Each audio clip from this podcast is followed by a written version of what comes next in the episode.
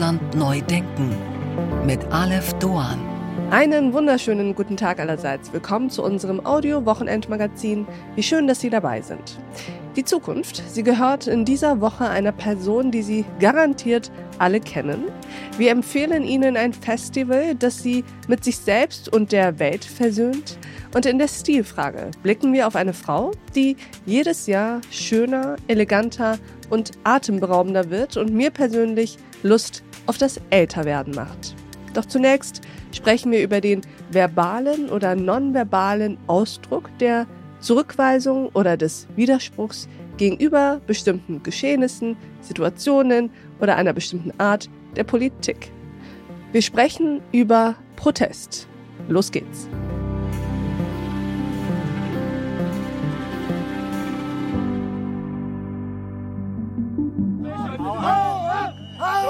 I'm angry because it's been going on forever.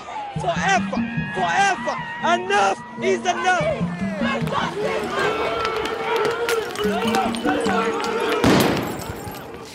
Die sogenannte Protestation war im 16. Jahrhundert ein übliches Rechtsinstrument, mit der eine Minderheit von Ständen oder Reichsstädten ihre Anliegen auf einem Reichstag vorbringen konnten. Das lateinische Verb protestari bedeutet in etwa für etwas zum Zeugen aufgerufen werden oder für etwas Zeugnis ablegen.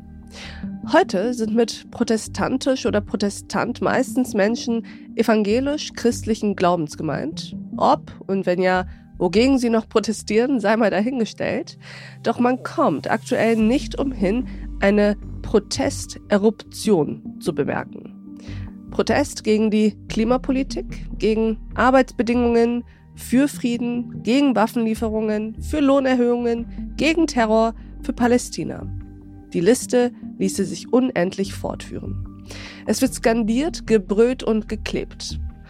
Doch was folgt eigentlich daraus? Was macht eine Protestbewegung erfolgreich? Wie wird aus Protest Politik? Und wann sehen wir nur noch Protest seiner Selbstwillen? Das alles und mehr besprechen wir mit unserem heutigen Gast. Meine Damen und Herren, Jasmin Mbarek. Ich bin Jasmin Mbarek. Ich bin Redakteurin bei Zeit Online im Ressort X, das verschiedene äh, Schwerpunkte behandelt. Und meine Hauptthemen sind äh, Innenpolitik und Gesellschaft. Und du hast dich jetzt zuletzt mit einem Thema auseinandergesetzt, mit dem wir uns alle, glaube ich, in den vergangenen Wochen, Monaten, vielleicht sogar Jahren mehr auseinandergesetzt haben, nämlich mit dem Protest. Erzähl mal, warum glaubst du, ist es ein Thema, mit dem wir uns auseinandersetzen müssten, beziehungsweise würdest du mir zustimmen, dass Protest ein immer größeres Phänomen geworden ist in unserem Leben? Ich glaube, es ist immer gleich viel gewesen, nur die, die Masse wird größer, weil die Erde mittlerweile Krisen hat, die dazu führen, dass wir immer mehr Protest haben, augenscheinlich. Also das heißt, ich glaube, es gibt nicht mehr Proteste, sondern einzelne Proteste haben mehr Anhänger. Aber ich mhm. glaube, die Anzahl an Protest, also Demonstrationen, Menschen, die sich äußern politisch, ich glaube, die, da ist nicht eine riesige Schwankung, sondern ähm, das hat einfach damit zu tun, dass Probleme gerade mehr Menschen betreffen als je zuvor. Das heißt, es gehen mehr Menschen auf die Straßen auf die Straße äußern, sich politisch ähm, im Internet. Ich meine, auch ein Instagram-Post kann Protest sein, ne? Ja. Oder, keine Ahnung, äh, sind bei der Arbeit im Betriebsrat tätig und äh, pointen irgendwie Sexismus raus aus der. Also, es, ist, es gibt ja ganz verschiedene Formen, wie man im Alltag protestieren kann gegen etwas, was einem nicht passt, politisch als auch gesellschaftlich. Ähm, genau. Kann Protest eine konstruktive Kraft haben? Ist immer konstruktiv, wenn es demokratisch ist, weil das ist ja Protest ist das einzige demokratische Mittel, das wir alle haben, um politische Teilhabe, also dass wir politisch teilhaben können, weil Protest bedeutet ja eigentlich nur, den Unmut über irgendetwas zu äußern, was man demokratisch nicht gut findet. Mhm. Und dazu hat ja jeder das Recht. Also mhm. dementsprechend ähm, etwas eigentlich ganz Organisches. Was im politischen Zivilbürger sozusagen veranlagt ist was veranlangt ist, als auch, ähm, wie ich finde, ein unterschätztes Mittel immer wieder. Also Protest hat ja oft so eine negative Wirkung, weil man das, also vielleicht auch das Gefühl hat, okay, es gibt immer mehr Protest, es ist so viel nicht in Ordnung, Weltschmerzen, sich davon so bedrückt fühlt. Aber eigentlich ist es ja genau das Partizipationsmittel der Masse, das eh immer schon so wichtig war. Also wir können natürlich jetzt wieder, ne, 68er Frauenbewegung etc. Also Protest einfach als Mittel, das verändern kann ist automatisch immer konstruktiv im ersten Schritt, weil es zeigt, Leute sind politisch gebildet dabei, wollen teilhaben, hören zu und haben eigene Ideen, die sie in die Gesellschaft einbringen wollen. Ob die Form, die sie dann wählen, Hm. irgendwann konstruktiv wird und das erreicht, was sie selber wollen, das ist eine andere Frage.